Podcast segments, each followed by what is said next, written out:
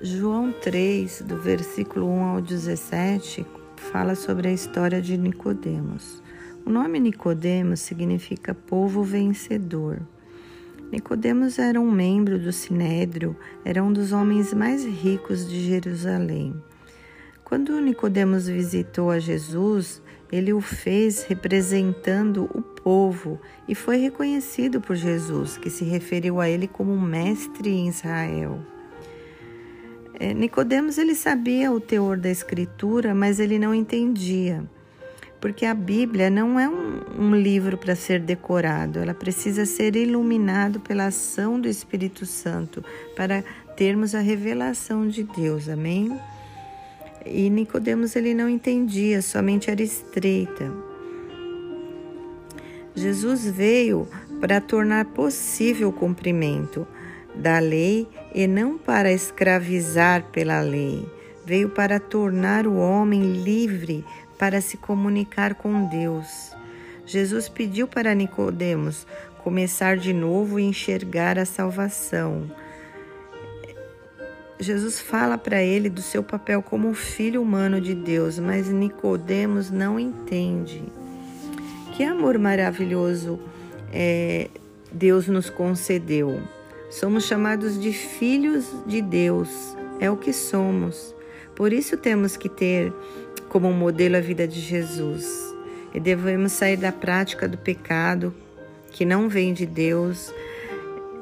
De, devemos é, andar nos mandamentos do Senhor. Os nascidos de Deus, ele tem a semente do Senhor para direcionar no caminho certo. Amém? Quando nós nascemos de novo, nós é, buscamos ao Senhor com intimidade. Jesus nos proporcionou a, a, a ter acesso ao trono direto com Deus, a termos é, intimidade com o Senhor, a falarmos com, diretamente com Deus. Jesus veio para isso, para trazer a salvação e para trazer-nos é, mais próximo de Deus, para termos intimidade com Ele e para sermos direcionados por Ele. Amém? Em Romanos 2, versículo 4, diz assim: Ou será que você despreza as riquezas da sua bondade, tolerância e paciência? Não reconhecendo que a bondade de Deus o leva ao arrependimento.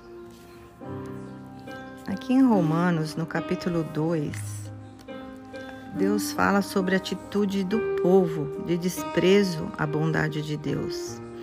E não entende que a riqueza da bondade de Deus é pegar você pela mão e te conduzir ao arrependimento. O Senhor nosso Deus, ele não, não segue nossa linha, ele é imparcial, ele retribui com paz os que lhe obedecem e com tribulação os que lhe, lhe desobedecem. As misericórdias e a tolerância de Deus são constantes, por isso devemos abandonar o pecado e voltar para Deus. Deus quer que nos arrependemos de nosso pecado. Deus não deixa o pecado impune. O conteúdo do Evangelho é a justiça. Por isso temos que buscar a salvação e ter intimidade com Deus. Deus se revelou e deixou conhecimento para nós através da palavra. Por isso devemos cumprir todos os mandamentos de Deus e seguir a sua vontade, buscando ter intimidade com Ele na oração, na leitura da palavra.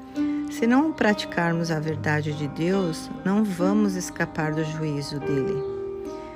O propósito da graça é nos conduzir ao arrependimento. Quando colocamos de lado a graça de Deus, haverá ira e indignação, e para Deus não há parcialidade. Deus é bom, mas Ele é justo também. Não podemos nos esquecer disso devemos nos arrepender e procurar não pecarmos mais. Amém? Romanos 2, versículo 4. Ou será que você despreza as riquezas da sua bondade, tolerância e paciência, não reconhecendo que a bondade de Deus o leva ao arrependimento? Aqui fala que a atitude do povo era de desprezo à bondade de Deus.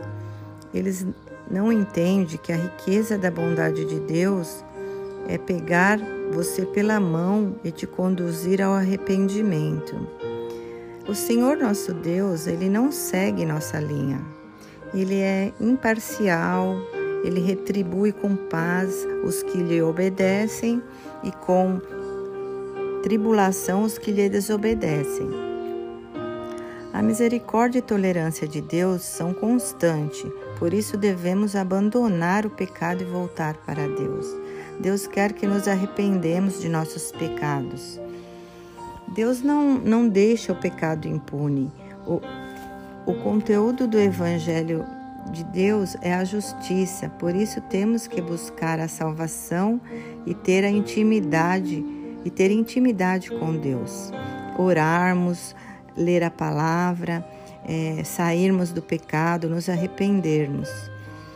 Deus se revelou e deixou o conhecimento através da palavra. Se não praticarmos a verdade de Deus, não vamos escapar do juízo de Deus.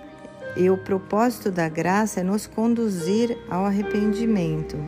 Quando colocamos de lado a graça de Deus, haverá ira e indignação do Senhor. Porque Deus, pra, para Deus não há parcialidade. Deus é bom, mas ele também é justo. Amém?